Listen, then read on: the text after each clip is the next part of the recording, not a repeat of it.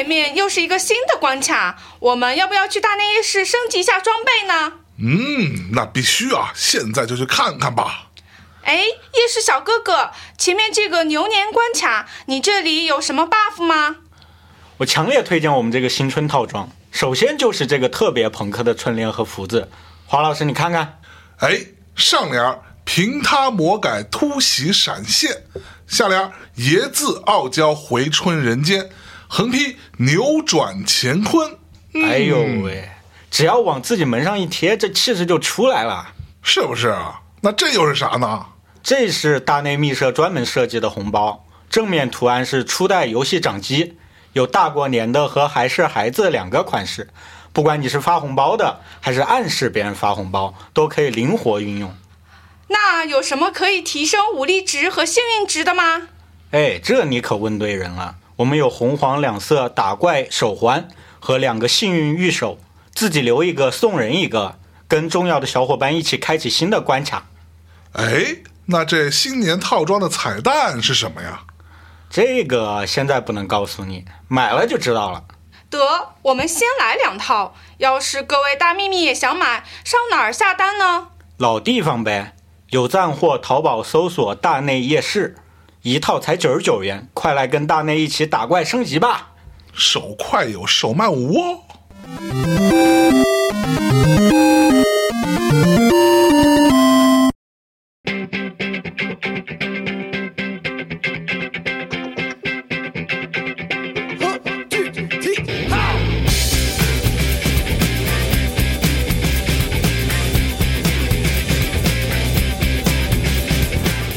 大家好，欢迎收听《大内密谈》，我是象征。最近呢，我对于一个也不算新鲜吧，但最近好像蛮热的一个新生事物比较感兴趣，就是虚拟偶像这件事情。然后呢，可能熟悉大内的各位听众朋友们也知道，我们在节目当中也经常会去放一个乐队叫 Gorillaz 的一些歌啊。但是对这个事情感兴趣没有用啊，我也不是很了解啊，对吧？今天就找来一位专家啊，找来一个专家。来自于次世文化的陈燕老师来打招呼。Hello，Hello，大家好，我是次世文化的创始人陈燕。嗯，哎，次世文化听起来怎么有点像郭敬明的公司呢？呃，对，是的，是的，是的，我们的一个路子的公司，是是是不是？所以你们公司是专门做。虚拟偶像的，对，其实我们把自己在做的事情叫做虚拟人，我们在做虚拟人，对。然后，因为其实我们认为虚拟偶像是包含在虚拟人集合当中的一个品类，对，当然也会涉及到一些有关所谓虚拟偶像的产品形态，嗯，对。但本质上，我们认为自己是在做虚拟人的一家公司，是是是。因为我最近在 B 站上 看了几个视频。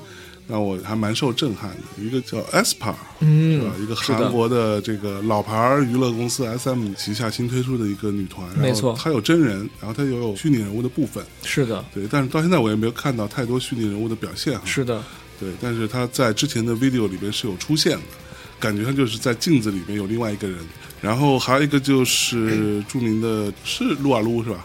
是撸啊撸公司的拳头公司啊，他们有一个女团叫 KDA，没错。这个团可能很多玩过叫什么来着？英雄联盟。英雄联盟，他说玩荣耀会被打死。妈呀！这个坑可不能 踩。是的，是的，是的，是的。对啊，玩英雄联盟的朋友可能知道，有一些粉丝们说这家公司好像是主要精力都在做这个女团，比做游戏用心多了。没错。看了 KDA 的几支 video 也非常受震撼。没错。让我都觉得。得很喜欢，经费在燃烧，经费在燃烧，而且音乐做的又好，没错，每个人物的性格都非常棒，没错。所以，因为这几支新出来的 video，让我对于这个事情有更多的兴趣，是吧？那咱今儿就聊一聊，没错，没错，没错。聊聊这个事儿，首先说说你。你本来是干嘛的呀？怎么都是个人在做虚拟偶像？现在对吧？其实我自己的背景跟虚拟偶像都没关系。我大学在广院学的音乐编辑专业，然后本行其实是涛哥的学弟。呃，是的，是的，是的，是的，是的。对，然后像著名制作人郑楠也是我直系师哥。哦，对，然后我们班还有什么彭青写《蝴蝶泉编》的，等等等等。对，然后我最开始入行的时候也是去了，当时是老太麦。对，然后所以当时你的老板其实是张华。对，其实是，但是我当时算是他们签的外部。的合作的音乐人当时跟哦着小峰这些人，对，然后做唱片制作，然后做绿春啊、阿朵啊什么这些人的制作，对，搜搜搜，你看看这一说就全都熟人是吧？是的，是的，是的嗯。说到这儿，先 Q 一下张华老师，你好久没来录节目了，你自己他妈琢磨琢磨 啊。那然后呢？你怎么就？然后之后，其实，在音乐行业当中，发现呃养活不了自己，对，就是我太惨了，那个对，当时就是每年写了很多歌，然后就发现接不着钱，然后那个就觉得说，哦，音乐可能作为爱好会更好一点。然后之后去了光线传媒，然后当时光线还是电视事业比较蒸蒸日上的时候，音乐风云榜啊、最佳现场、娱乐现场，就我们小时候看起来那些节目，是对，然后负责这些节目当中的艺人部分，其实算是资深一统吧，一个身份。然后当时在光线做了三年多的时间。对，然后从光线跳出来以后，给自己找了另一个挑战，就是去广告公司。当时做英菲尼迪啊，然后奥迪啊这些品牌，然后做了在广告公司做什么呢？做了娱乐营销，就《爸爸去哪儿》哦这个项目的整体的娱乐营销。湖南卫视里面出现那些车呀，是是是都是我们在后面出谋划策哎，多植入一些。可是你作为一个 学音乐出身的人，你去做广告、做营销，不会觉得我觉背叛了得自己的初心吗？其实没有，因为我 觉得本质上我在广告公司在做的叫做娱乐营销，他们当时是专门为了我们在做的事情成立了一个组。这个组里面，你需要你自己很懂音乐，你需要你懂娱乐，你需要你懂内容，然后把它包装成产品去卖给客户。是所以就是你越懂这些娱乐内容，你越知道怎么样去包装成客户想要的那个样子，啊然后并且去被 to B 或者 to C 端的用户接受。这个是我觉得，其实包括我现在做这家公司也是有了前面这些路径，然后所以恰恰我觉得现在在做这件事儿就更合理了。嗯，嗯对，嗯因为我出来的时候，当时想的就是娱乐世界大局已定，音乐就是那些唱片公司了，嗯然后影视也是那些公司，艺人经纪公司也是那些公司，你只能做一个高级打工仔。但是我又觉得当时娱乐当中还有很多机会，那些机会，比如说衍生品、明星衍生品，在日本和韩国其实是重要的部分。就是去韩国去 SM Town，其实能看到大量的衍生品的部分。没错，然后包括很多这种所谓的更有审美式的这种内容，我觉得它是个机会。然后当时出来的时候，一六年底做这家公司的时候，行业当中所有人都在聊二次元，嗯嗯，然后但是大家并没有想明白，很多公司都没想明白，包括我们也没想明白二次元到底是个什么。嗯但我觉得它是一个很好的载体，是去承载把娱乐包装成一个新的壳儿，然后对市面上面做延展的一个非常好的载体。是当然我们现在已经抛弃了二次元这个词儿，叫做虚拟了。对我现在想想，应该我们在做的事情叫做虚拟娱乐。嗯对，然后我甚至觉得说，动漫是虚拟娱乐产品，游戏是虚拟娱乐产品。嗯其实现在的年轻人们真正消费以及接受非常多的是虚拟娱乐产品。然后我们在这条赛道当中挑选了一条叫做虚拟娱乐的这种人，叫嗯做虚拟偶像或者叫做虚拟人赛道。在美国，他们叫做 virtual being，就 virtual being 跟 human being 是一样的。哦，对，他们在美国统称为没有虚拟偶像这个词儿，他们所有的品类都包含在 virtual being 这条赛道里面。，OK，对，然后我们认为我们迎接的那个时代是虚拟人类时代，我们在为那个时代创建新的产品形态。有没有有有没有瞬间升华了感觉？对，我跟你说，听到这儿，可能就会有些听众朋友们说，就是你们这帮人是吧？呃人类社会本来就不太好，呃是啊你们非得去弄一些这种虚拟的人出来是吧？然后这里边又涉及到很多什么伦理道德问题，没错没错没错没错没错没错你们大家先别着急，对吧？想喷，听完了再喷，是吧？我们后面会聊到。是的那是的是的咱先聊聊这个所谓虚拟人或者虚拟偶像。嗯这个事儿啊，你是从什么时候开始接触到？就比如说我哈，嗯我第一次对于这个所谓的虚拟偶像，或者说虚拟的一个形象吧，嗯，它可以在一定程度上超脱出一个我们传统意义上的所谓动漫作品，嗯或者说一个动画作品啊，说的稍微更精准一点。那，超脱出动画作品，它单独呈现出来、被创造出来，那可能就是两个，一个就是初音未来，没错，啊、另外一个就是 Gorillaz，没错，对，Gorillaz 算吗？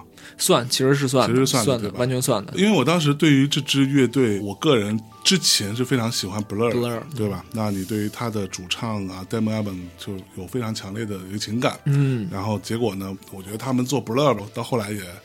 心心心也不是特别齐吧？是的 是的是的对，心也不是特别齐啊。大家如果有兴趣听一下，我们在看理想那个英伦唱片店里边，其实有专门聊到这一块的。然后嗯他自己出来跟一个漫画家两个人一起做了 Gorillas，没错这个团。没错这个漫画家其实之前呢，他更多是一个插画家，没错，没错，，他做一本杂志叫做《Tank Girl》，嗯啊，对，《Tank Girl》里边，我们现在看到的 Gorillas，中文可能翻译成什么？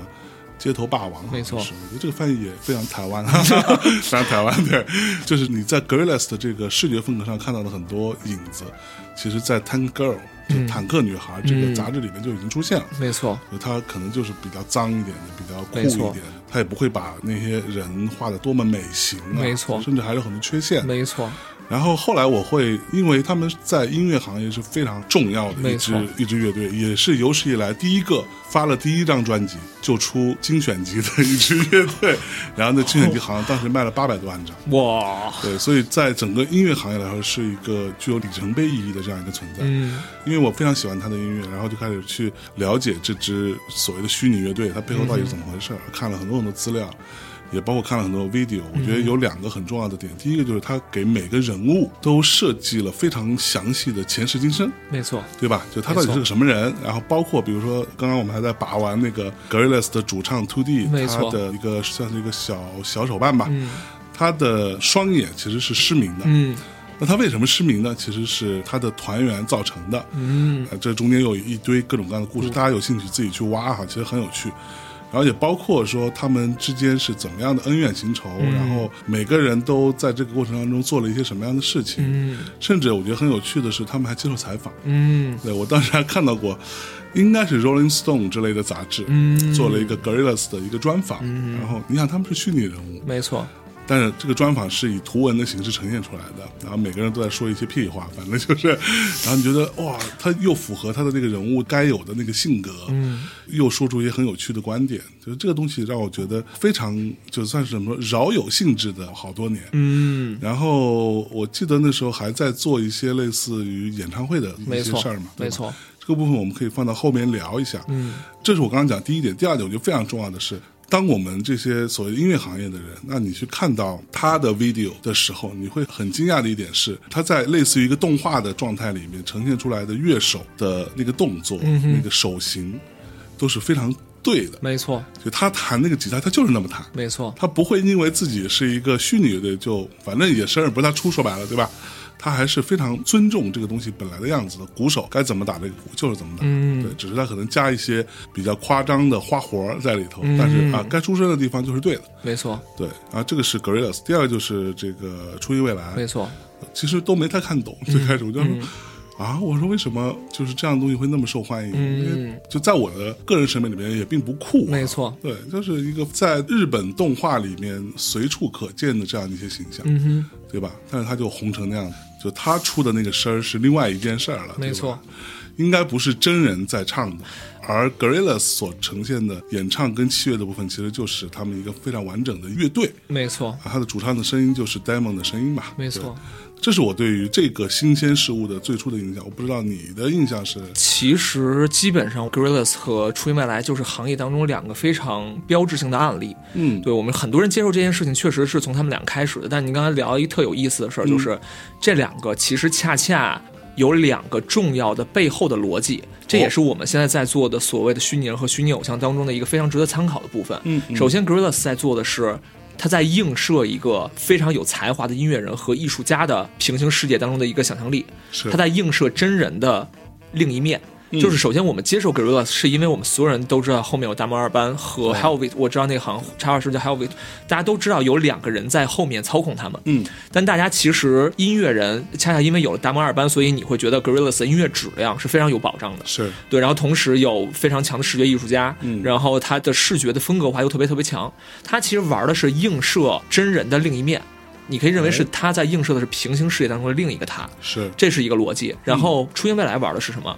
初音未来是所有人都可以拿 Vocaloid 那套声库和这层皮去创造属于自己的内容。哦，对，它其实是完全是现在市面上非常多虚拟偶像后面的本质逻辑，就是映射现有的人。比如说我们之前合作热巴、合作黄子韬、合作娜娜、合作包括我们在做罗云熙等等，我们在映射的是艺人平行世界当中的另一个性格。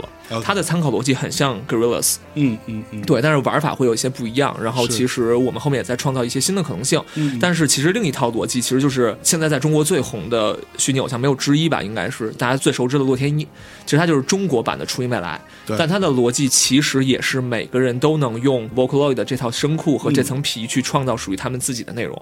这套声库是谁做的？Vocaloid 那套声库是雅马哈开发的，雅马哈。对，啊然后它其实已经迭代到什么都做，我觉得真的是真的是然后那天后来琢磨起来，我雅马哈这公司好像只不做汽车。哼其他摩托车都干了。摩摩对摩摩托车。什么摩托艇啊，乐没错没错都有它，没错，没错，没错，挺狠的。对，所以它本身最开始的时候也是一个有点像试验型的产品，嗯对，然后它现在迭代到了应该是第三或者第四代，他们的声音也会不断的迭代，啊。然后他们后面其实的逻辑也是学习了一个真实人的声音，OK，对他们有时候会把这个人引掉，有时候会把这个人放在前面。如果他是一个知名的 CV，就是知名的声优的话，他会开源告诉大家这是基于谁的声音产生的一套声音系统。但是它其实经过了整个的 AI 的处理，然后包括算法的处理以后，大家听起来就是很机械的，对有一些机械人的，有一些冰冷的那种声音。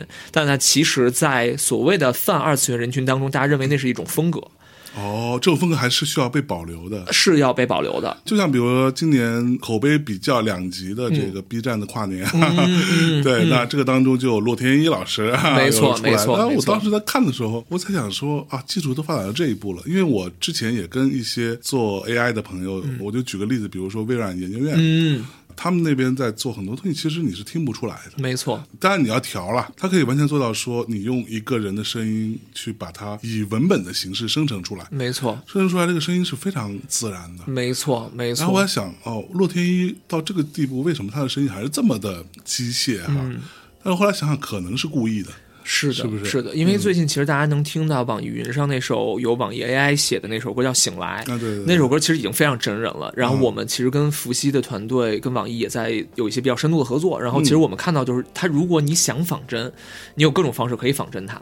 但其实我觉得，对于洛天依或者初音未来这样的产品形态，要保留它原始的一些非大众所接受的那种常规声音是非常重要的。就是之前其实我们也试想过，如果他的声音非常像一个真人，然后如果我开源说他就是某个大 CV 的声音的话，那为什么不让他自己来做这件事情呢？就是我们会、会有这样的考量，就是如果他太类似一个真人的时候，他就会丧失虚拟给大家带来的想象力。OK，对，所以这个是我们，甚至是在网上有很多人在拍摄，他们拿 Vocaloid 这套软件写歌，也有一套就是跟我们在修音似的，就是画各种线，然后声调、咬字的方式。其实每个人都能用这套有一点点看似就是 AI 的或者机械的声音，去创造出自己的那套咬字的或者是发音的风格。是对，所以这个我觉得是给大家可玩性变得更大了，并且更能够塑造自己想表达的那种内容，或者是承载的这种音乐的风格。是是还蛮有意思的一件事情。就是说回来，其实就是你刚才说到那两件事，基本上是我们对于所谓虚拟偶像这个领域当中入门的最重要的两个品类。然后我们也是到今天，我们会有时候透过现象看本质嘛，就是它本质其实是一类型，就是满足了粉丝向的映射一个现实世界当中的艺术家。平行世界当中的另一个他和我要用一个壳去创造属于我自己的内容，这本质上其实是两套逻辑，也是现在虚拟偶像市场当中应用最多的两套逻辑。是，对，嗯，那比如说洛天依，我们都知道他那首《普通 disco》，嗯哼，对没错，那首歌也蛮神奇的，就是、没错，对。没错。但是呢，就比如说我刚刚在开篇提到的那个 KDA，嗯，他的那个声音就是另外一一件事了。没错，没错他那个背。后是有真人的，他是都是公开一些真人，然后有些是哦韩国女团的成员，嗯然后他们在那个 S 九、S 十的现场，甚至在 S 九的现场的时候是真人跟虚拟在全息屏下面一起做交互。哦那个视频是我看到全息演出现场最炸的，大家回头可以看一下 S 九的整个的法国发布会那场盛典的前面的十分钟，那是我认为的全息加真人虚拟交互的最炫的一场秀。OK，对所以全息到底可以做到一个什么样的程度？其实全息也是物理形态的一个展示嘛。其实它的透明度如果足够高的话，它是真人跟虚拟在一个台上出现的时候，你会感觉完全看不出来他们中间有一个载体。是对，然后呢，它的呈现的方式还是能够让所谓的这种单纯的虚拟内容可视化丰富一点，但它本质上跟 LED 不一样，就是它有立体感。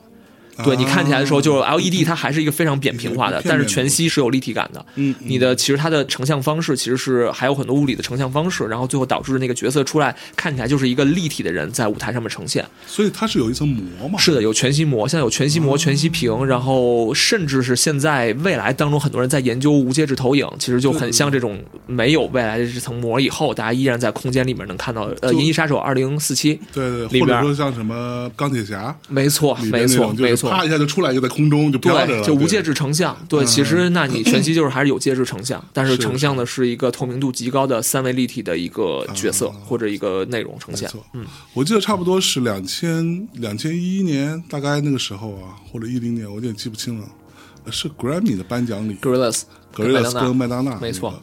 我后来去认真看了看，我觉得他那个好像是在放 video 的，是的，就就他后面就就是就是他最开始出现有 Gorillas 也有麦当娜，嗯，同时出现，他们之间还有互动的时候，没错。其实那应该是一块屏幕，全是录好的。全是做好的，全是然后所以到麦当娜从旁边的地方又生出来，嗯，那个是一个真的，没错，没错，是吧？它是一个全部预设好的一个播放的一个视频，对对对对。对对，哦，原来是这样。都是我们扒的视频，你看的，对，是不是啊对都都是我们在扒的，对，我记得那个时候 Gorillaz 在全球巡演的时候，就其实他后来做了一些变化。嗯，他最初我看到那个版本是他前面有巨大的屏幕，嗯，或者说甚至是前面还有四块巨大的屏幕。嗯那个屏幕我甚至觉得它是投影的，嗯它都不是 LED 的。最开始，嗯对，包括我记得那时候我看过他们一个纪录片儿，是在台湾吧还是在哪里？嗯对，然后当时暖场嘉宾好像是 Margie 大哥之类的，哦就是类似于这样的人，好像还有黄立行。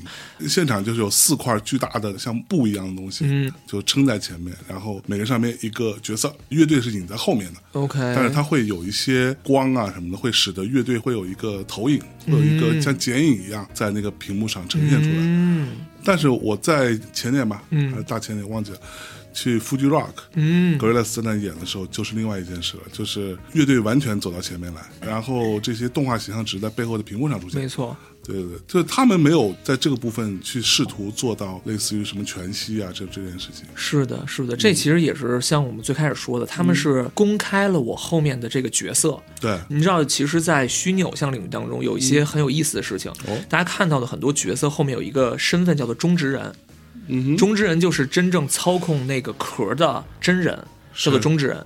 然后呢，其实在日本去年的时候，一包括一九年的时候，其实也出现了一些因为中之人而导致的事故。这个事情其实还蛮有意思，就比如说呃，OK OK，其实这个就是其实也公开透明了，大家也都知道，就是其实呃，最爱听这种别人出事儿的事儿。对对对对对，然后其实就是日本最火的一个叫做 VTuber，叫做虚拟主播，哦。叫做爱酱 Kizuna 爱，然后是日本基本上是最红的 Top One 的虚拟主播。就然后他他是在 YouTube 上的，对，他在 YouTube 上非常红，对，啊所以然后有将近几百万的粉丝。所以叫 VTuber VTuber 对、啊 VTuber 对，然后他们其实是可以说是 VTuber 领域的开端吧，对，然后也是在 YouTube 上面粉丝数最大的一个虚拟主播。OK，然后他其实，在红的那段时间呢，慢慢慢慢中之人就膨胀了，然后在日本开始不可控了。OK，对，然后呢，经纪公司为了规避掉这个风险，而开发出了它的零号机、一号机、二号机，企图用分散中之人的方式解除他的威胁和压力。对，比如他上电台的时候，他会耍大牌，他会经常请病假，会不配合各种工作。然后经纪公司其实在开始发现，因为他太依靠这个中之人了，嗯，因为这层皮后面其实我们叫做中之人的，对于他的可控性太大了。然后呢，这个事就导致日本粉丝的一个大反水。哎呦，对，然后现在其实 Kizuna Ai 在日本的口碑也好是直线下滑。对，因为大家对于经纪公司，他并不知道后面的很多的事情，嗯但他们就会觉得经纪公司在戏耍他们，或者是在不尊重原始的 IP 了。是对，然后因为他们其实做的角色本身又能打游戏，又能唱歌，又能怎么样，他但是他本质上经纪公司是为了拆分风险，但这个事情就引起了大反水。哦，是的，然后这个事情其实把中之人的问题，其实也直接放在暴台面上来了。反正就因为有牵扯到了一些政治言论，然后导致其实一个中国最大的一个二次元的平台，就是那个带字母号的那个平台，然后跟一个日本的一个最大的一个 VTuber 的一个公司之间，其实也产生了一些合作上面的一些问题，然后甚至可能在中国市场他们都不能再有任何的动作，其实都是因为后面的中之人引发的一系列的问题。还挺有意思的。哎，那这个所谓的中之人，他是用来干嘛的呢？其实，比如说我们在大家看到 VTuber 最重要的功能是直播。虚拟人的直播。是。那虚拟人直播后面就有一个中之人会穿上全身的动捕服，啊。然后就是其实是一个真人，你可以认为就是一 KOL 在直播，在直播。但是无非他就换了一层皮，啊。所以他自己的趣味性、声音嗯以及他的能力决定了这个虚拟人本身是不是够有意思。就他这个背后，比如说我们说办案，嗯，他的背后的这个人是个他是在日本的一个很知名的，最后他其实是慢慢慢慢知名度越来越大的一个声优，他是男的还是女的？女一个女孩。儿，女孩。儿其实她的能力很强，因为很少有一个 中之人又能打游戏，声音又好听，嗯对。然后又灵，又现场的解决问题能力巨强，同时还会唱歌，所以就她太依靠中之人了。啊，对，但是这个问题其实在国内市场上面也遇到很大的问题，就是我知道的，就跟我们同样的很多在做虚拟人和虚拟偶像的公司都在试图解决被中之人绑定这件事儿。对，对，所以有的公司呢，后面比如说培养了一个角色，上后面有五个中职人，嗯，就是他的嗯声音尽可能的相似。是对，但是一旦有一个人有问题的话，那他可以上下一个人替代掉他。但本质上呢，其实还是会有风险，因为对于内容要求很高的听众或者是用户是能够感受到差别的。然后我们剩下的一帮人呢，是想通过 AI 来解决他们的声音问题，但是其实，在直播的部分还是很难。很难，因为你就相当于要跟柯南一样，你要带一变声领夹。对但是现在是我们跟几个大的这种声音的公司，像科大讯飞啊、嗯搜狗啊，其实都聊过这件事情。但是实时解决，比如在八百毫秒之内去解决变声的部分，还是依然有一定的技术障碍。哦对，所以就是我们依然在试图解决。比如我们现在在跟黄子韬合作那个虚拟型的陶斯曼，其实我们不能每次都让艺人来配音啊。嗯对所以我们跟搜狗一起合作开发了它的声库。对，也就是说现在我们任何一个嗯人其实使用这个声音，就可以转化成陶斯曼的声音。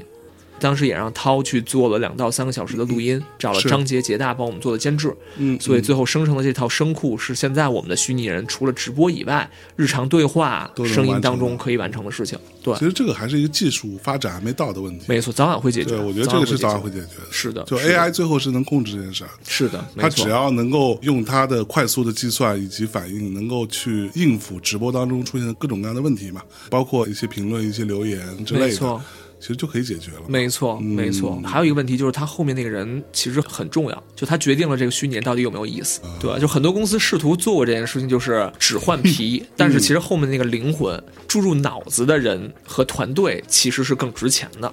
是，对，否则你就看到的所有人，尤其是泛二次元像的这种产品的辨识度，嗯，本质上，相当于你看到那些人，对你来说估计看起来都长一个样儿。对那，怎么让你觉得在一个样当中，他能脱颖而出？是，就是他后面的人得足够有意思，要不就是编嗯剧足够有意思，要不就是内容团队、供应商团队足够有意思。是，所以我们觉得那层皮是现在越来越容易解决的，但是其实后面注入这个虚拟人灵魂，其实是相对门槛更高的一件事情。嗯嗯嗯。我前一阵儿大概就去年的十一月、十二月，嗯，那时候我看过一段视频，那个视频真的蛮好笑，大家有兴趣看看。嗯有一个虚拟偶像的选秀，OK OK，我知道了，知道了，知道了，知道了，知道了，哦，很精彩。那个那个非常精彩啊！那个就是里面的，我最开始对这件事情就不太能想象的。嗯，我想说这东西怎么比啊？还是拼的背后的团队嘛。没错，然后结果就发现，在那样的一个环境下，背后团队其实会出很多问题。没错。然后你就发现各种人啊，就就在头也掉了，头也掉了对，然后 卡了，对，各种，是的，是的，是的。哇，好厉害！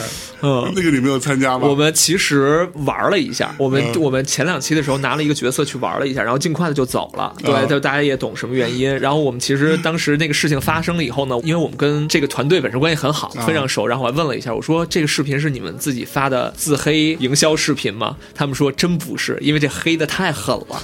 对，黑的太狠了。他说我们自己会做炒作，但是也不至于这么狠的骂自己。对对对，但是其实还好，这节目不是特别火，所以给行业没有带来特别大的负面。否则，如果这个节目特别火的话，可能会对这个行业有非常大的伤害。对，我觉得当时里面最好笑的一个画面就是，它会有一些那个真实的，类似于小鲜肉、小流量，嗯，也是类似于有战队吧。没错结果就发现，我们现在比如说让大家来一起完成一个什么任务，比如一起唱个歌、跳个舞，嗯结果哎，在这过程当中，哎，突然可能某个角色他就死机了，嗯嗯嗯他卡在那里，再稍微给给我们几分钟时间，是的。然后结果所有的角色重启之后，全都叠在一起，是是的。呈，现一个蜈蚣状人体蜈蚣虚拟人体蜈蚣状对。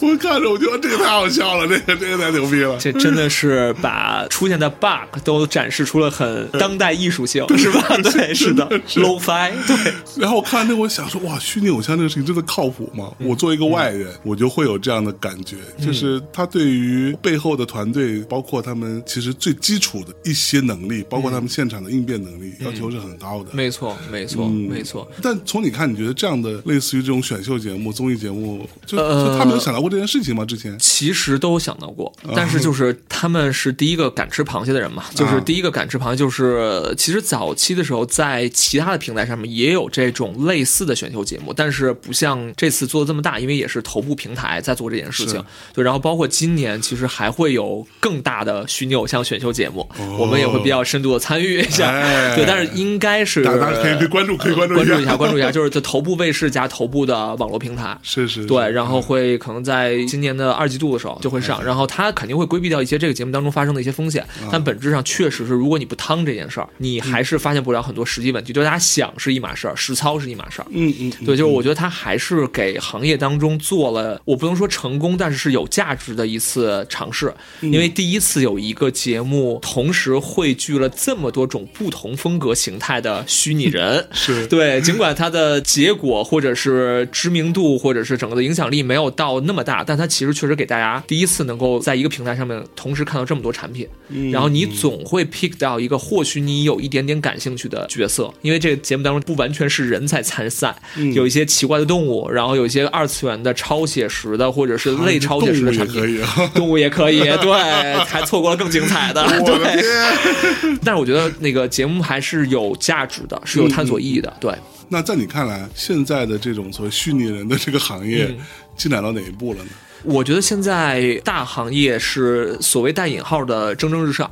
蒸蒸日上是因为我们自己也是拿过融资的公司，然后我们其实看到了行业当中对于这件事情从资本到市场到平台到用户的热度很高，但我觉得呢，现在大家还是缺乏真正虚拟人的应用场景。其实我们觉得它是虚拟人赛道当中的一个品类，是。然后我觉得虚拟偶像这件事情，偶像这个词儿，咱们做娱乐的都懂，嗯。就是它其实只是一个非常细分领域当中的一个细分品类。对，对，但真正虚拟人，现在大家觉得有虚拟客服，有虚拟主持人，嗯然后有这种像国外的各种品类，现在有这种完全类型像真人一样的，在 ins 上面非常红，叫 Leo Makila，然后在日本有粉头发的女孩叫 Ima，她们其实已经是非常像真人的这种了，你已经没法把它叫做所谓的泛二次元的虚拟偶像了，他们是完全类真人，他们在国外叫做 virtual human 啊这种品类。所以等等，他像真人的意思就是他整个就是奔着真人去的。完全就是看起来就是一个真人。然后 Leo Makila 在 ins 上面有几百万的 follower，是全球最大的超写实的虚拟人的 follower。然后呢，就是相当于他也接了很多的品牌代言，接了 CK，接了三星，嚯对，然后天 Ima 在日本接了 SK two 的广告，跟窦靖童一起拍，然后跟宋威龙一起拍了梦龙的广告。对，所以这些人其实已经开始往更大的领域当中去延展了。你看到的时候，我觉得这个很好笑，一个虚拟人是的，接一个化妆品的广告，是的，是的，是可以的吧？是的，是的。然后其实用户看他的时候，觉得他有一点点不那么自然。但是那种违和感，其实恰恰造就了它的虚拟的那种大家近乎于想象和现实之间的那个平衡。嗯，所以这个就我们现在在做了一个国内的第一个算是超写实虚拟人，叫做零，对，然后他应该是这个月您播这期节目的时候，可能已经登上了 Vogue Me 的封面。然后我们跟特斯拉、跟奈雪的茶已经做过合作了，然后现在在央视的一档选秀节目上面在比赛。其实我们也是，我们看到了，我们当时做这个产品本身，首先发现了美国有 Leo Makila，日本有 EMA，我觉得中国在细分赛道当中有空白。然后同时，我们把它的后面叠加了很多中国文化，它在央视的舞台上面会呈现每一派天女散花比较当代的一个表达。然后包括其实它一直在传达的就是我们在微博上面喜欢国风文化的跨次元女孩，所以我们把很多中国的东西赋予了这个角色。然后后面我们有一个庞大的对于中国文化非常强势的一个内容团队对中国的琴棋书画、嗯，京剧都会从他的身上得到一个延展。但其实我们为什么说叫做切细分领域的机会会更大一点？嗯，你也有看到今年国潮国风所有的这个东西是是热门，对但您可以想一下，就国内有没有文化传承向的从十六岁到三十岁之间的偶像存在？其实想一下，你拍脑门子你想不出来这个人。对，对，然后其实像比如说裘继荣、王佩瑜是老先生们，对，对，然后比如说像周深、霍尊，他本质上是歌手，是。但对于文化传承领域当中没有贴合国风国潮像的顶在最前面的那个人，嗯即使真人领域也没有，OK，所以我们就造一个人。我们造一个人，我们造出我们认为最好的审美视觉，所以就是像 Vogue 这种平台，包括其实特斯拉这种品牌会非常喜欢这种的所谓的高级东方脸，但是我们造的脸，是。然后它后面安上中国最好的文化传承人的这些能力，赋予它。嗯。您可以认为一个真实的艺人他需要养成，嗯，但虚拟人可以组合出最强的东西，即插即用。是对，只要你的渠道选得好，对你的曝光足够大，它会嗯马上在这个细分领域站到一个很有利的位置。对，所以这是我们可以认为现在在做一些人造人的过程。以后跟真人抢生意的是虚拟人，就是一定是这样。包括今年我们知道各大平台，我们可以漏个信号。您看到的所有市面上最头部的平台会重场下场虚拟人，所以今年我们大胆预测一下，二零二一年是中国的虚拟人元年。我们我们我们把这把把把这话可以放一下在这儿因为我们得到的是重金投入，不只是我们所谓的超新兴的这些互联网平台，嗯嗯，传统媒体也中场下场了。哦对，嗯，所以我还挺期待今年的。其实，对，，比如说啊，全中国嗯做的这种虚拟人这样的公司，嗯大概有多少个？两百到三百家，他们分别是不一样的。比如说有技术形态的公司，他们专门解决的是技术问题，但他们自己可能不做产品。因为我们今年可能三月份会跟一个国内的也是一大的媒体平台，会在上海办一个中国虚拟人娱乐大会。当然，我会邀请向老师去现场，在上海做这个事儿。然后基本上国内的头部公司都会参加，你认为的什么优爱腾、快手、头条什么这些都会来。虚拟人大会来的都是真人是吧？对，就是后面每个人都要展示自己公司的在这个赛道的布局。啊，对，然后大概我们上回跟这家媒体公司捋了一下，我们捋出了三百家公司。哦然后传统的娱乐公司，你看最近月华其实也做了虚拟的。然后我们其实跟黄子韬、跟热巴，其实是跟嘉行、跟龙涛，嗯包括跟这种公司，娱乐公司早就我们已经在合作了。所以在这个盛会现场是时尚的，然后娱乐的、科技的、AI 的，然后平台的，全部都会在嗯。我们捋了一下，基本上下场到这条赛道里面不同维度公司有三百家。对，哇，那从业者加一块儿得有个哇，这加起来有十有个十万人，可能到不了，但是可能得大几万，肯定是有了。七八万差不多，七八万有了，对，哇是的，是的，所以你看看，这才叫一个行业，对不对？对，你看我经常说啊，动不动说说二零二零年中国播客元年，别闹啊！这这还播客从业者有多少？向老师，中国的播客客这个是最大问题。你说什么叫从业者？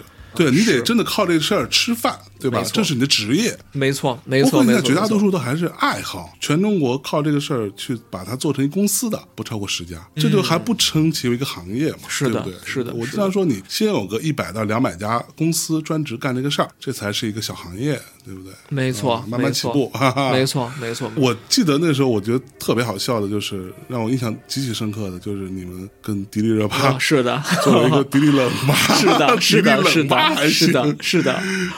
呃 对当对当你怎么想的？当时其实就是我们真的是才一八年，因为我们做公司的时候，一六年十二月成立，我们先做了一部剧，在爱奇艺平台上的一部叫国内比较早的真人加动画交互的剧，叫《戏影江湖》。嗯然后我们当时那个内容其实参照的就是风格是《空中大灌篮》这种就是真人加动画交互，但是也很实验。当时在做那个剧的过程里面，初创公司嘛，当时一直在烧钱，而且做这种项目一直在 delay。对，然后我就说，我就说，哎呀，哎，你怎么这个说起来脸都不红呢？你在 delay，你不会有愧疚做动画？做动画的哪家公司不 delay 个三个月到半年？三个月到半年是很正常的。已经算有良心的了，是吧？对，已经很有良心的了。而且那项目是我们自己在做嘛，所以就是还是烧自己的钱。然后我觉得说，那一个公司不能只做这种纯烧钱的项目。对可不嘛。，然后我们就想说，那我得补补血啊。然后当时又做过很多娱乐的事情嘛，然后我们就把我们做的片段的 demo 和我们一起在做视觉设计、动态的东西去放给了我这帮娱乐圈的朋友们。嗯，对，然后当时其实嘉行当时也是在光线期间就合作非常愉快的一个伙伴，然后就看到我们的东西，然后说，哎，那要不然过来聊聊？说因为当时他们有这个诉求，是因为很多品牌。商业客户想拿明星的虚拟形象去做商业化延展，嗯，这是一个趋势。因为其实他们每次签明星，基本上就是一次平面、一次 TVC、一次线下活动。嗯，对，但是其实基本上他们在一年之内，一个月基本上就释放了所有的权益。那他们再跟明星合作这些东西，那你就要续钱。但是很多时候，其实他们觉得，那我是不是能通过衍生的方式去能够少花一点钱，去解决更多的商业化的部分？对，对，然后那嘉行当时其实手里面有包括呃杨幂、有热巴这样最头部的艺人，然后我们当时在聊的过程当中，我们就觉得说，那跟热巴可能觉得想法比较一致，因为当时他想塑造的一个就是他的精分妹妹。我们认为迪丽热巴就是迪丽热巴本人的金分妹妹，对金分妹妹，因为她是一个生活当中巨有意思的人。然后我们把热巴的虚拟形象推出来以后，在腾讯上面更了漫画。那个漫画的每个故事都是来自于热巴本人的真实的发生，嗯，然后我们把它变成了漫画。漫画系列最后会切出一张真实的照片，告诉他这就是他的平行世界当中的另一个他真实发生的事情。OK，对，然后所以我们本质上就是把它还是认为是明星的衍生形态的产品。是对，但是其实它的延展空间服务好明星本人，服务好明星粉丝，嗯服务好明星商业化的品牌，嗯那这个产品就有值得存在的意义。是，对，其实当时我们在做这个事情，然后顺便能帮初创公司补补血。这个东西现在是可以挣钱的。是的，完全可以。其实国内真正甚至全球在做虚拟偶像能挣钱的方法不多，就是真正你看到的这些市面上这些公司其实很难商业化。对就，很多公司都是赔着钱，甚至是烧投资人的钱在做这些事情。但是我们在做这条赛道，因为它跟明星、跟娱乐贴的比较近，嗯而且又是我的基因能够 hold 得住的事儿。广告公司、嗯娱乐公司的经验，我知道艺人想要什么，我知道平台想要什么。嗯嗯，所以呢，我就说，那做成一个产品，能够帮自己公司补血，同时头部的流量和娱乐更容易被大家看到。是然后还有一个重要的问题就是，虚拟偶像一直解决不了的问题就是冷启动。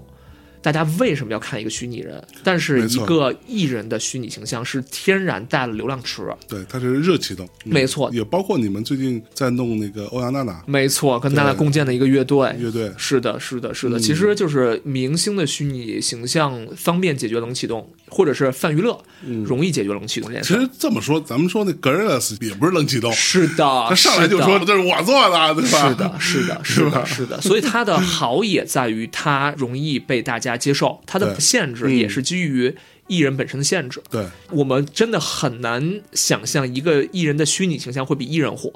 甚至是如果艺人以现在这个出事儿的速度，或者是 对对，事儿的像我们很多艺人都好，对对，然后然后对，然后一旦如果有了问题的话，这条产品线是一定会砍掉的。对所以它更像艺人的辅助衍生的一条产品线。嗯，我们把这条线看得也很明确，服务好三类人，它就有存在的价值：嗯艺人、粉丝、商业化、品牌。是我们把更多的寄托会放在我们自己的原创项目上面。嗯嗯对，那原创项目它的困难度就是如何解决冷启动。那其实我们也是用了好多娱乐营销的方式，跟造新人是一样的。啊所以我们在启动零的时候投放了将近十到十五家细分领域的媒体，OK 基本上我知道谁会给他买单，谁会喜欢这种形态的产品，所以我就投放了几百万的微博大号或者上千万的微博大号，然后让基本上覆盖到了我想覆盖的所有的 to B 端的用户和 to C 端的用户。嗯对，其实就还是回到了，我觉得拿娱乐的方式去玩虚拟是通用的。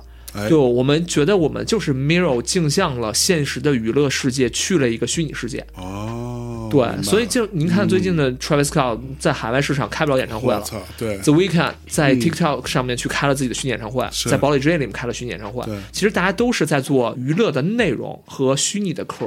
嗯，但是问题就来了，比如说，刚刚我们讲 Travis Scott，比如说我自己啊，我最近比较沉迷于我新买的一个小玩具，嗯、叫 Oculus Quest Two，、哦，我们也在对吧玩。啊是的，就觉得哎呀，真的有点好玩。我觉得很大问题是它解决了晕的问题。我对技术不懂啊，但是我大致能理解说，我们之前觉得晕是很多时候它画面有一定的延时，没错。它跟你的动作像，比如说你转个头，它画面稍微慢了一点点，嗯去转这个头，嗯，你其实就会晕嘛。没错对，因为人体还是蛮蛮敏感的。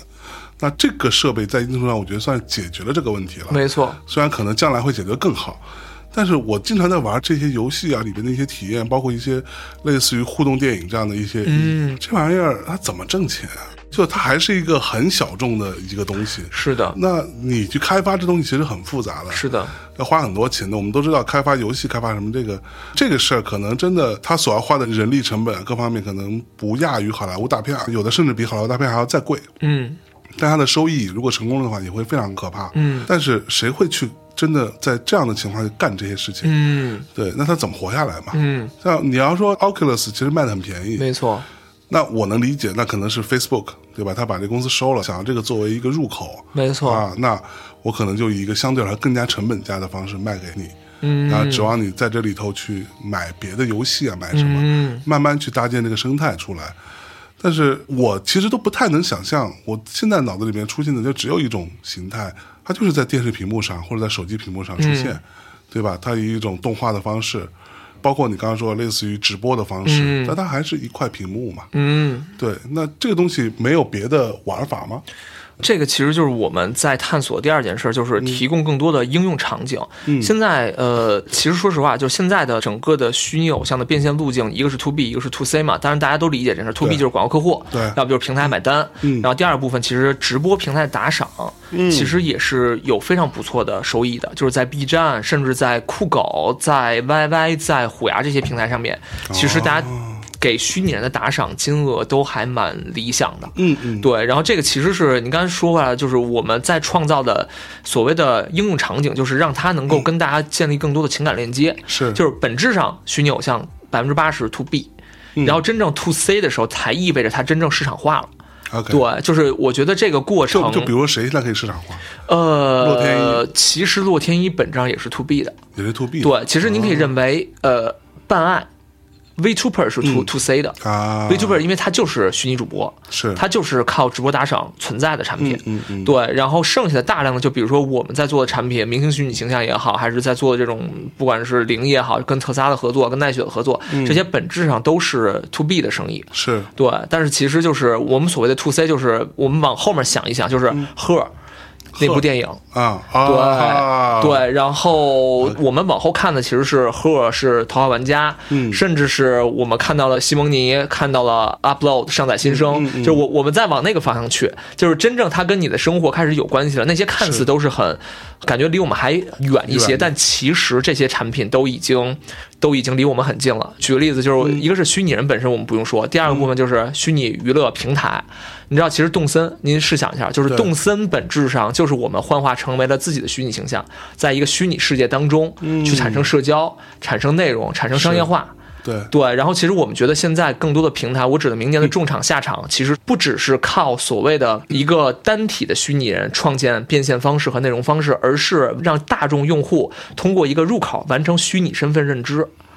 这个事情是好玩的事儿，嗯等于我们觉得真正虚拟人只是领着我们去虚拟世界的一个重要的入口。你想明白这件事儿了，就会发现说，那我就不只是看了一个虚拟人在我眼前蹦蹦跳跳，而是未来我用我的虚拟形象参与到他的虚拟演唱会当中，甚至是我用我的虚拟形象跟其他的用户完成了社交。嗯就比如说。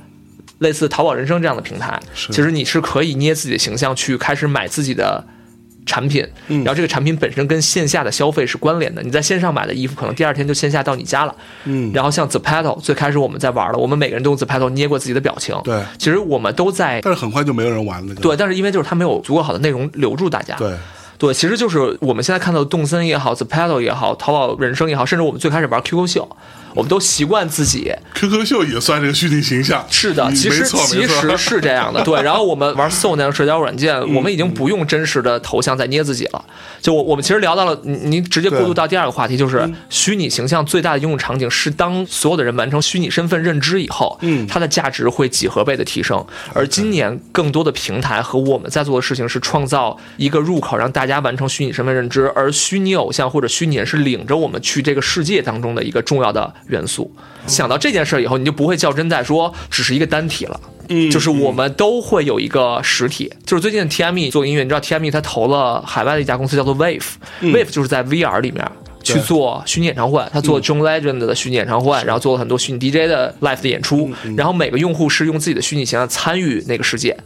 对，然后我在那个世界当中可以跟所有的陌生人聊天儿，建立新的社交关系。是。对，然后在那个世界当中也有新的一些消费规则会产生，然后同时大家看的是 John Legend 的虚拟形象，嗯。它只是把我们带到那个世界的一个元素重要的是让大家完成虚拟身份认知，因为做 VR 的公司本质上想做的是讨好玩家。虚拟人对他们来说不是最重要的，做虚拟娱乐世界才是他们想做的。啊，对，就是我们在做的每一个虚拟人，现在在跟 AI 公司合作，本质上我们是想做贺，，OK，我们想让它跟用户之间建立情感连接，它就真的能 to C 了。所以您在看这件事儿的时候，你就会发现，我们只是在通向那条路上的各种的不一样的阶段。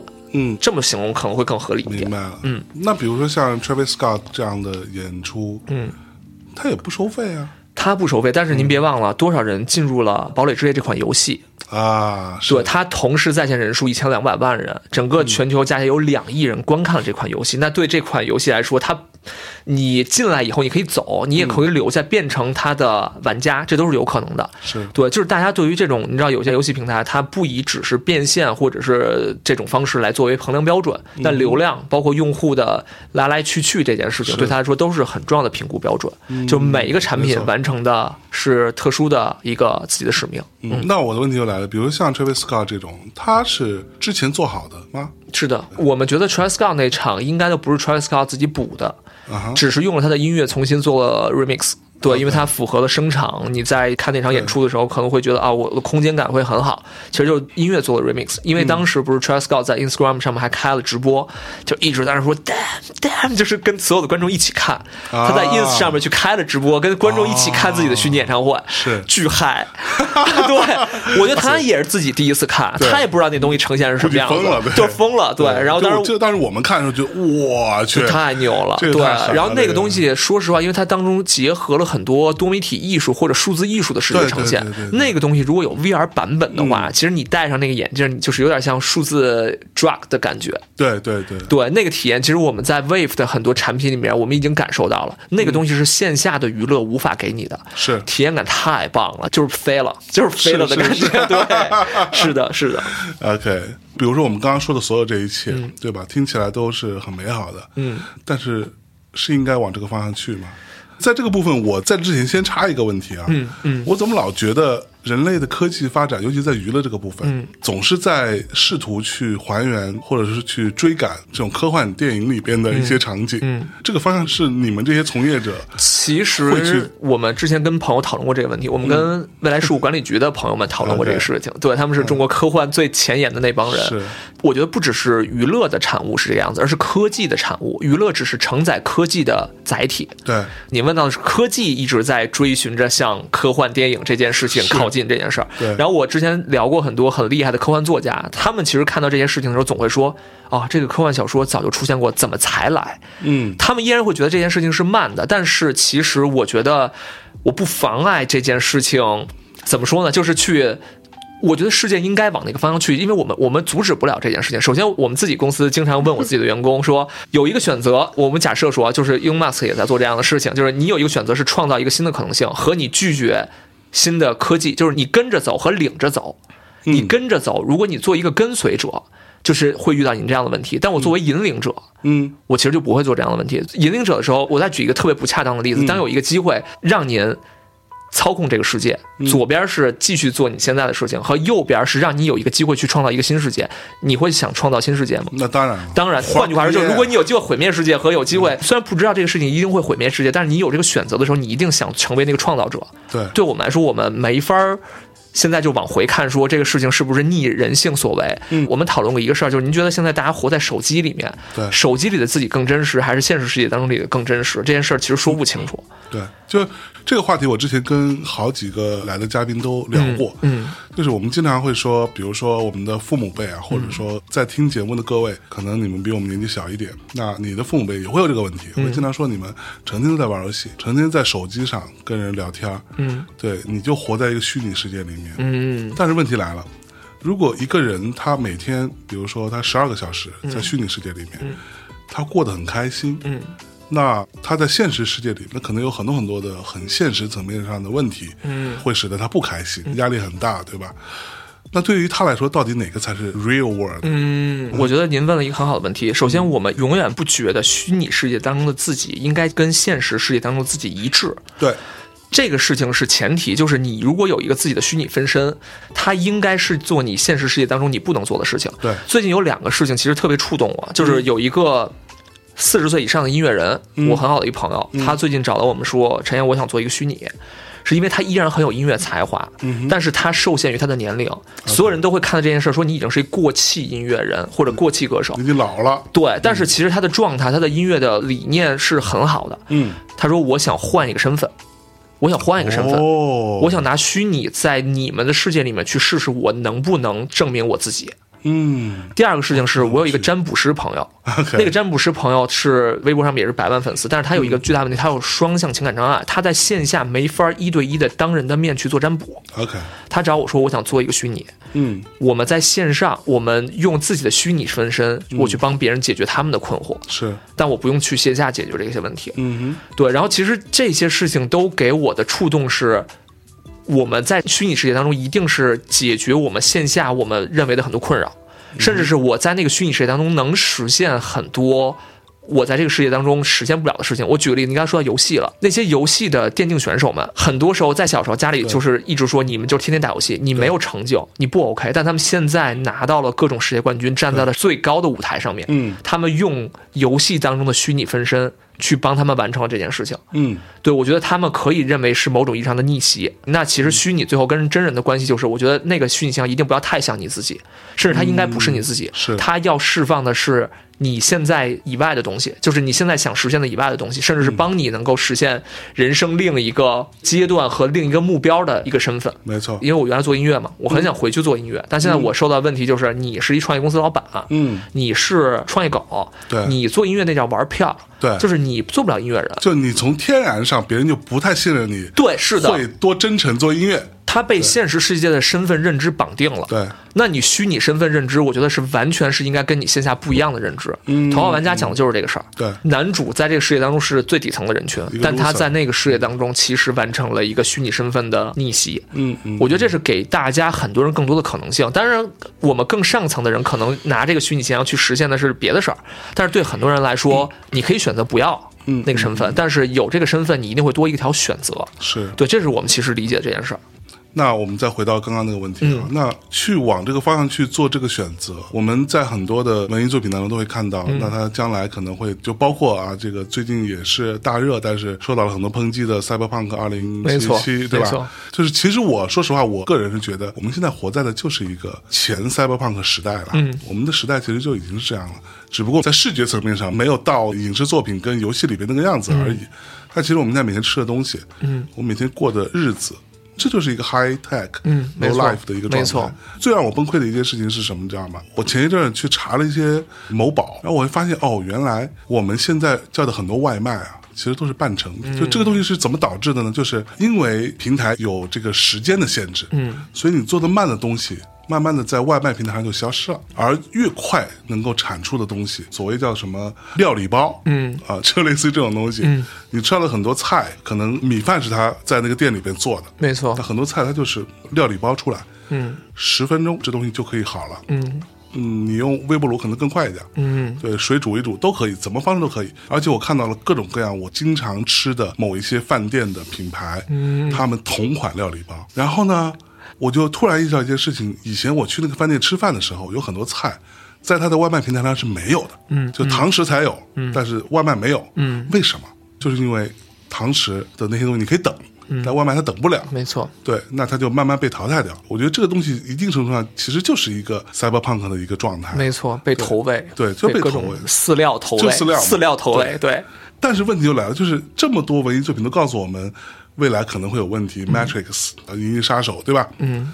但是这一切的始发，可能就是从 AI 开始啊，从你们这些人做的这些、这些做的这些事儿，是吧？是的啊，做的这些事儿开始这种所谓的精神鸦片，对吧？没错你当然也有这种说法，没错，没错，没错这。个事情你们不会有这个心理上的一些考量，甚至是一些负，其实是这样的，就是我觉得所有的科技就看用的人怎么用它。嗯我们大概率的今年会做一个陪伴自闭症儿童和抑郁症患者的一个陪伴型产品。，OK，它是基于 AI 算法，我们跟上海的一家 AI 公司在做这件事情。然后换句话说，就是他在帮心理医生解决很多问题，就是。一个自闭症儿童，或者是大家有抑郁倾向的伙伴们都知道，就是你最无助的时候是没有人陪到你的时候，甚至是你不会跟你所谓信任的人去说这些东西。那有一个虚拟人陪着你，然后能在关键的时刻去，哪怕只是听你吐吐槽，嗯。用一些所谓的 AI 算法去匹配，因为他们都是基于医疗的数据嗯。产生的一些答案或者给你的一些建议，能够帮助你的话，我觉得这个产品一定是好的。我现在想的就是技术就在这儿，就我们说的三百家公司，每家公司都在做不一样细分的赛道，有做声音的，有做皮的，有做 AI 算法的，是。最终就是你产品化它去往哪儿走这个产品。我们能做的就是尽量在我们认知的善良的范围内，嗯。或者人性的范围内去尽量解决问题，但我们没办法。控制很多人去往 您说的那个方向走，我觉得一定有人会做这件事情。就比如说，你说虚拟人可以做的越来越真，对吧？是的，说到这儿，就还有另外一个游戏叫做底特律变人，我最喜欢的，最喜欢的游戏，对对对，它已经变成人了。是的对，它就是那种人形机器人，非常真。甭管是真实存在的一个机器人，还是一个虚拟的一个人物，这个事情让我想起来，好几年前我们跟老狼做一期节目，嗯然后狼师傅在节目里说，未来啊，一定是一个精尽人亡的时代。啊我啥意思呢？他说插一个管儿，带一个什么东西，可以控制你的大脑，然后它可以给到你所有的刺激。跟那个相比，爱情、真人相处都太弱了。但这个事情是对的吗？没办法评价这件事情，对真的没办法。对我觉得所有东西就是像您之前看过一个新闻，是日本的一个宅男跟初音未来结婚了，初音未来结婚，然后他用那个产品叫 Gatebox，然后 Gatebox 本身他拍了一个特别人文的视频，我回头发给您。嗯，你看那个视频你会想哭，是因为日本很多人是有极强的社交恐惧的，是那些宅男每天上班下班，就他来说是煎熬。完全那个视频拍的就是日本的现实社会的样子。然后那些人进门的时候，他说初音未来就是你给我开灯，然后他所有的灯起亮起来，然后说你回来了，今天很晚了，你要记得怎么怎么样。然后他在中午的时候会用手机的方式提醒他，你中午要吃饭喽。哦，他是完全在让这个人有一个精神寄托。嗯哼我在看那支视频的时候，我特别感动。就是我在看到最后的时候，你会想说，这些人如果没有这个产品，他会不会被社会的冷漠摧残的更狠？哼，嗯对，但是有了这个精神寄托，即使它是虚拟的，但你让他感受到了很多人性，他在模仿人性。对但是他自己可能没有能力去感受人性，甚至他没有主动去追求人性的方式。但是是有一个虚拟提供给了他，他可以按照自己的习惯的方式去感受它。那我觉得其实一定都是辩证的，正反都有。嗯我看到的就是尽量用这种方式告诉我，我们在做的事情是有价值、有意义的。是。对，但是您说的那些事情它都存在，对。并且它可能来的会更快，因为他们是挑战的人性最脆弱的那一对面，更脆弱的，甚至需求更大的那一面。就。好像我们说什么 VR 什么的，VR 我跟你讲，最大的应用场你就是在 porn 这个领域，，当然真的，你知道一中东的投资人，前两天跟我们聊天的时候，他就说：“陈燕说你们啊，去我给你们拉几个中东王子啊。”啊，中东就是你给他们设计一套 VR 产品，对，就是你懂的，那边又进这个进酒进浴进什么，啊。他们日常很空虚的，对对对，对，说你要不要做的石油石油王子也被禁，就是这些。然后他说，你就不要做那种非常的 cyberpunk 什么艺术性，不要就做那种阿拉伯式的 bling bling 的那种，怎么好怎么来，姑娘怎么炫怎么来。我说，他说这个产品给你一百万美金。做不做？我们马上做呀！他说这个产品可能不会作为你公司对国内市场发展的核心产品，对但是你又赚了钱了，然后你又往外走了，你愿不愿意做？我说我马上做。对，但是这就是您说的那个事儿，我觉得它其实解决不同的问题。那你说阿拉伯王子也很空虚，也很寂寞冷，是吧？是的也有需求，是的，是的，是太的，难了，是的，是的，很有意思。对，哇，嗯，那我的问题又来了，嗯，现在不是已经开始有往大脑里边植芯片是的，这脑机样的事儿，对吧？嗯，脑机这个事情，你们公司的人，包括你自己在内，你觉得会其实说实话，我跟行业当中比较头部的中国的科技公司聊过这个事儿。其实中国早就在做这个事儿了，但是对，就是啊早就做过这个事儿。对，这可以瞄了啊，这个可以瞄然后他们只是说很会包装这个事儿。他是一个非常强的包装型人才，就是这个事情本身，其实脑机到现在为止还没有特别实质性的功能性突破。这个事情中国很多人都在做了，包括好像我听说之前那个嗯，对，这也可以没有了啊！对对对。然后他们在国外，在新加坡还是在哪儿？他们早就开始做脑机了。但脑机现在本质上其实突破不大。对，这就牵扯到另一个事儿，就叫情感算法。对，就比如说，就是国内的这可以 mute 掉，就是。他们一直想做虚拟的男女朋友，但是有一个事情就是我们之前聊过，后来怎么就突然没了呢？他现在还有，他单独从抽出来了一家新的公司，单独融资了。对，然后呢，他们在做一个事儿呢，就是他们不是一直在说给男生女生去匹配他们自己的男女朋友。嗯当时就是聊了一个事儿，我说有一个事情我就不能认同，就是男女朋友是什么？是如果他对你千依百顺，那个是奴隶，或者那个是跟那些解决功能性的人没有区别。是。我说他有意思就在于功能性的人，对对没有你这个 说的，哎呀，没有没有够隐对对！没有就是它其实就跟那个导购，就跟虚拟的银行的你看到这些帮你解决这些事情的人没有差别。啊他不能顺着你走。对。真正有意思的其实是他在不断的时候是让你觉得有好奇感，你甚至觉得他会跟他产生价值观的冲突你会觉得有意思。是但情感算法，我听到的就是中国最头部的科技公司，可能在三十到五十年内，嗯是解决不了情感算法这件事儿的。有一个事情是特别神奇，就是他们测算了脑子的整个的算力，国外已经在做，就是他拿了，就是有点像超级芯片。构成了一个大概模拟的人脑的一个算法方式，然后它模拟的出是一个臭虫的智商，它只能模仿出一个臭虫的，它都不是一只蟑螂，就是你离到真人的这种两三岁的这个东西，你现在通过算力是根本解决不了这件事儿的。这个事儿是国外已经在做了，模仿的就是全球最牛逼的计算机算力，解决的就是模仿一只臭虫。哦。所以真正大家认为的所谓的 AI，其实我们为什么说短暂，大家不用太害怕，就是三五十年内我们看看有没有幸能够赶上那件事儿，但是大概率的是解决不了，因为这是有点像技术的起点了，对。他们已经到起点了。对。这个算法本身其实现在的所有的 AI 是基于有点像图形的算法，就是图像识别。嗯你的声音就是生成一个波形 wave 文件，然后你的图像其实你眼睛看到的和文字的部分其实用的都是图像识别的方式是。真正模仿到情感算法这件事情还太远了，所以本质上是。我们可能等不到那一天，或者是我们大概率的那一天真的能不能来也不好说。你不知道这过程中发生什么事儿，是的，突然有一个什么技术，突然之间啪一下子，是的是的飞跃了，是的，是的，所以现在大部分的 AI 是服务于人类的。所以我们为什么说在未来每个人都有一个虚拟备份？它其实映射的就是我们自己。你说让真的 AI 来匹配的更多是我们的需求、我们的诉求，对，所以就服务于人是第一件事儿。所以就是真正 AI 往后走，能够颠覆世界，我觉得可能一定会有那么一天，但是一定会有那么一天吧？暂时听这个节目的观众可能不用太担心，可能不用太担心。我们自己也不担心，因为我们其实做这家公司最有意思的一个点，就是我们有机会接触到了国内最顶尖的从 AI 公司到视觉的这些公司，甚至是有机会接触到了国内的头部的这些优爱腾的这些 AI 的团队，我们一起在探讨这件事情。然后我们现在看到的就是离我们想象这件事情还远，所以我们现在只要把它做好产品化和应用。我们尽量去做为人类有益的事情，嗯嗯，对，解决更多的大家的痛点。嗯，嗯对，我觉得我们公司的价值就足够大了。对，是是是，自动驾驶这个事情是不是也比较远？其实我觉得，你看它一代一代在迭代，但现在就是我们依然，我觉得在真正自动驾驶成熟和我们敢于放手那个方向盘这件事情，可能中间又十年过去了。对 对，就因为我们对那个东西本质的不信赖，其实也是很重要的。尤其是我们有机会生命在你自己手中握着的时候，对啊你大概率的可能不会选择相信别人。对，对，其实我觉得这是一个信任关系。嗯对，嗯但是我觉得就是为什么说我们说辅助人，比如说你去陪他聊个天儿，嗯是因为我们说所谓的。手机里面有可能你对陌生人会更坦诚，甚至是你对陌生人释放出来的你自己原本的欲望，嗯甚至是你的想法，会比你真实的自己、现实世界当中自己会释放的更纯粹。啊，对，所以我们考量的都是这个事情，所以我我们有点像像你说，有点像哲学性的事情。但是现在看起来，每个产品我们到底分析透彻背后的逻辑是什么，它 for 的人群是什么人群是？那每个产品越精准，我觉得它突围的机会会越高。嗯，所以你们还是有很多思考的。大言不惭的说，嗯我们应该是国内所谓的做虚拟人赛道里面嗯后面想的最多的公司。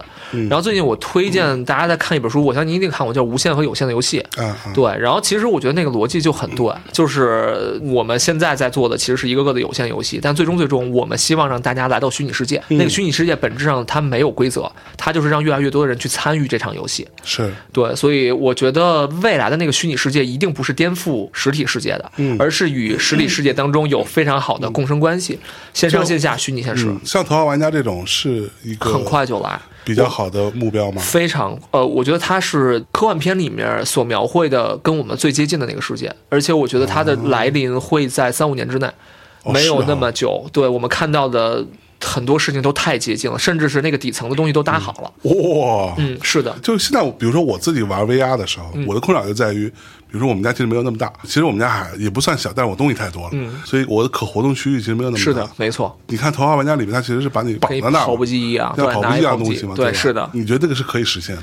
其实是可以实现的。就是大家不是说一直也等着苹果出他们的 VR 设备吗？但我觉得苹果好像一直在布局 AR 这件事情，是的，是的，好像它是的并没有想要做 VR 这件。我觉得其实 AR 本质上就是它既可 VR 也可 AR。哦，对，然后其实我们也在看说，它如果当这个设备本身没有这种硬件的这种压力，让你戴起来又难受又晕眩的时候，对而且很轻便的时候，那它能够给大家想象力是什么样子？当然，像你说的，我觉得就是一些体感的，嗯，VR 的体感的配合还是有一定的研发包括难度的，嗯但是本质上其实只是在 VR 里面建构一个虚拟世界，让大家参与进去，有你很多的事儿可干。这件事儿，我觉得其实很快就来了。对，而且它的阶段一定是一点一点一点到头号玩家，嗯但是应该是可能两三年之内，可能到它的一点零版是没有什么问题的。对是的这么乐观啊！对，因为其实我们看到的，包括体验到的产品，你看 Quest，其实包括其实 Vive 这些产品，越来越多的在告诉大家，我的硬件的成熟度越来越高了，而且重要的就是现在的内容越来越往 VR 里面去了。就是我在海外的朋友，其实他们现在非常习惯在。HTC Vive 或者 Quest 里面去玩 VR Chat 这种东西，玩两三个小时，因为国外疫情其实更严重，他们日常的学习、交流、会议、娱乐、看东西已经都在 VR 里面在做了。我在海外有很多朋友，就是现在 VR 是每天他们的必备，就是这个是真实发生的。包括其实今年的像 Balenciaga，其实他们把时装秀搬到了整个的 VR 游戏里面去，对然后明年其实更多的内容会在 VR 里面做匹配。我也知道一些公司在布局这一块儿，所以就是未来我们当中看到的很多内容也自然往上去了。嗯那你其实会促使你有这种使用习惯。是其实大家都在慢慢的培养 VR 产品的使用习惯，基于硬件的，基于内容的。嗯对，所以我觉得这个事情，我是觉得三五年一定可以到一个一点零版。到那个时候，我就可以在 VR 里头跟迪丽冷巴完全可以，其实现在已经可以了，只是说我们觉得 VR 还不够普及，尤其在中国。其实我们设计起来的，邀请相声老师去我们的 studio，、对。然后我们的 studio 里面，你是在里面可以看虚拟 DJ Purple 的一场 live 的演出，你拿手柄里面可以各种放烟花，你可以跟边上的人去聊天儿。它是一场虚拟的 club，就是一场虚拟的 live 的演出，是完全已经做完了，它的体验感非常非常好，就是在那里面蹦迪。我们跟很多数字艺术家在合作，所以那里面就很嗨，非常嗨，对。那赶紧约约一单，约一单，约一单，我我我要去看一下，是的，是的，是的感，受一下嗯。OK，那其实甭管是什么样的介质啊，什么样的技术，那在这个当中所出现的很多这些人物角色，就是你们在做的事情。是的，虚拟人，是的，是的，嗯，那比如说真的像类似于 Her 这样的人出来了，嗯哼，哇，这么想起来真的还蛮好的，我觉得是不是 我觉得其实您刚才看那个路路名的时候就已经，对 我都看出来。哦哎呦，是路明自己做了一个人工桌面。是给安卓的用户，哦然后当时有四十万，呃应该是多于四十万的用户，就在一个星期之内完成了下载。很多人在用安卓手机的时候，就在桌面上去养了鹿明。啊，这可以养它的，对，就是他还是在想养它。他还是在他还是在合理的那个道德范围之内，但它的逻辑其实就是 AI 的人工桌面。对，所以就是未来你的手机里面会出现很多功能型的虚拟人，帮你解决各种各样的问题。就跟我们想做虚拟的健身博主，你抠出来的人就是帮你当天定制你自己的健身计划，你不用再去刷视频再去搜了，它会根据你每天的连接 Apple Watch 的嗯状态，会告诉你应该匹配什么样的运动。然后我们做的那个心理医生是，我们可以用算法的方式知道你今天的情绪波动。哦对，这个其实这是我们在做的很多事情。今年我们希望这个产品能够面世，然后我觉得我们会真的帮助大家解决很多问题。因为嗯我身边的不管是娱乐圈的朋友们，还是我身边的家人，其实嗯。很多人都受制于或者是存在很大的心理的问题，压力也好，包括疾病也好。然后我们做那个产品，其实是真的想帮助人，哪怕适当的去减缓一些他们因为精神压力产生的抑郁倾向。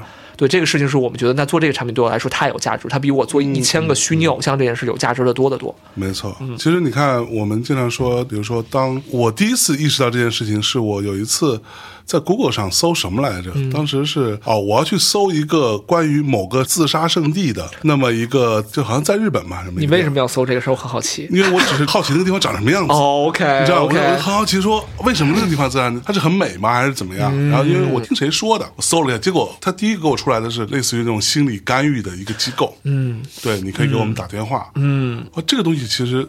我在那之后会陆续看到有一些国内的媒体在报道这件事情啊，就是其实国外经常做这样的事儿。嗯，对我在想说，哦，原来这个东西是很重要的。太重要了。对，就其实说白了，就在你想不开的那一刻，你可以找个人，但这个东西是要你主动没错去找他，给他打电话，他会有人接啊，跟你聊两句，没准就会让你不要去寻这个短见嘛。是的，但如果你真的有一个虚拟的人在这里的话，有时候他就在你们家里头，对吧？然后你就说，哦，我心情好糟、哦。嗯，然后他如果有他的一些算法，他可以告诉你说，哎，其实生活还是很美好的嘛，是的你可以跟我玩一玩嘛，什么是之类的，他可以挽留你一下。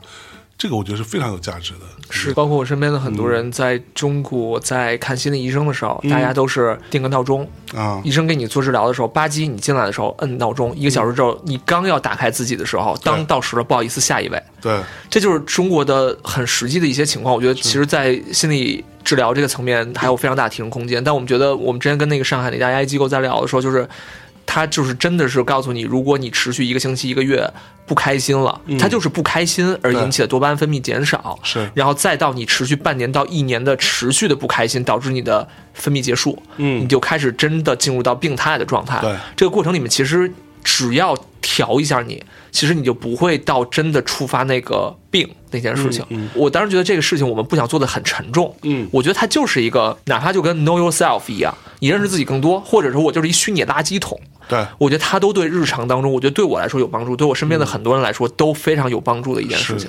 嗯，除了你们公司自己做的各种虚拟角色之外，虚拟人之外，你比较欣赏哪一个其他人做的？其实我觉得我们在做娱乐出身，所以大家对于视觉和内容要求很高。然后我觉得其实一个是我刚才给您推荐的，其实米哈游在做的陆明那个角色，我觉得他在技术维度上面其实已经达到了很 top 的水准了。嗯，对米哈游是一个游戏公司，对，没错，他是现在当红的游戏《原神》的开发公司。对，然后也是现在市值和热门度非常非常高的一家公司。原神好像是二零二零的苹果年度最佳嘛？没错是的是的虽然它有抄袭嫌疑啊，对，是的，有一些风评上的一些一些问问题、争议。对，我记得我还下过那个游戏，玩了一会儿，我觉得挺好玩的。音乐做的也很好，对，音乐做的真还不错对。但是我还是更喜欢塞尔达。2077我还是塞尔达，是。塞尔达，哦塞尔达，OK OK OK，塞尔达。那对对对，所有玩塞尔达的朋友都对他们比较嗯，，对你必须得有一个 Switch 才能玩塞尔达，没错。对，你有个手机就可以玩那个了呀，没错。对吧？这是他们公司做的陆明明，对他们其实，在做技术的测试的过程里面诞生的一个角色，对他们现在也没大量的在做商业化的事情，但其实，在角色你刚才看到的动态的细节 层面是。是、渲染层面，其实是非常非常 top 的水准。对我刚刚还看到有一条评论说，终于知道他们从《原神》里边赚到的钱都用到哪里去了，都放在这里了，成本很高，很高是吗？成本非常高。InHouse 已经是一家非常非常强的公司了，但是其实 InHouse 成本依然很高。对但是如果他们一旦未来解决了一个可以落地的更性价比高的方式的话，我觉得对行业来说都是非常有价值的一件事情。嗯嗯，他们比如说像 KDA 也好，嗯包括像陆明也好，对吧？就是这样的，其实他是游戏公司的背没错景出身，那他做这个自然有他天生的所谓的技术上的优势嘛。没错，那他为什么要做这个？做这个他怎么赚钱？其实很多从公司角度来说，还是要赚钱嘛。是的，是的，没没有问题是的？是的。您可以认为嗯很多游戏诞生出来的角色，本质上其实有点像类似 branding 功能性的产品。OK，对，就是它主要不靠它赚钱，但是它可以连接起来更多的跟商业化、跟市场、跟娱乐相关的那个口儿。啊就比如说，其实像基于 Q 炫舞诞生出来的那个角色叫做星童，他跟 Levi's、跟李宁都做了合作，他们视频做的非常非常好，让他们跟杨丽萍老师也做了国潮向的一些合作，视频质量非常高，就是也是很烧的那种，就是可能没有 KDA 那么烧，但是也差不多了，水准也做得非常非常好。但是他们本身的这个路径的变现，就是通过这样一个载体。一个人的载体去跟这种时装品牌产生链接，但最后回到游戏里面去卖皮肤，哦，对，比如说在里面去卖 Levi's 皮肤或者卖李宁的皮肤，所以他们其实用了这样的载体，一个是帮公司打了很好的知名度的提升，因为他们是一个人，更容易做这种娱乐化的形态。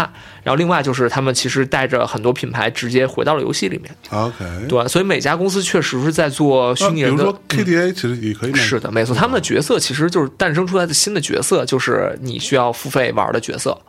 因为我自己是不玩这个撸啊撸的。是的，但比如说，你意思就是说我可以在撸啊撸里边选择 KDA 里边的没错，姑娘，没错，而且包括 LV 之前跟 KDA 合作，就你的皮肤，就是当时那个合作主打的是你的人生中的第一件 LV，可能是在游戏里面，因为它的价格更便宜，它将是你人生当中的第一件 LV。然后它的实体在实体店里面是可以买得到的，但它同时有一套虚拟的皮肤。哦，对，所以很多时尚品牌也需要需要用这些新的载体去承载他们跟年轻人群的这种链接。是对，游戏肯定是一个很重要的一个载体很重。要的载体，是的要不然这些年轻人老觉得 LV 好老气，是的跟我也没什么关系，是吧？是的，是的，哎，所以有这个功能，是的，诉求都不一样。哎，好的，我觉得差不多，特别好，聊得超开心。嗯，还有很多八卦，回头慢慢跟你说。有一些东西节目里不能聊，是的是的是的私下再聊，是的是的。今天非常开心啊，我们聊了聊关于虚拟人、关于虚拟偶像等等这些相关的一些部分哈。我觉得这样的话题可能我们讨论也未见得就讨论一次。当然，那各位同学，大家如果听完之后有什么你们的一些想法，或者一些观点，或者一些认同不认同的，欢迎大家跟我们来交流、啊，在留言区啊什么都可以。是的，那今天的节目就到这里，最后给大家带来一首歌结束我们这期节目。感谢我们今天的嘉宾次世文化的陈烨老师。感谢向老师，哎感谢各位，好，拜拜，拜拜。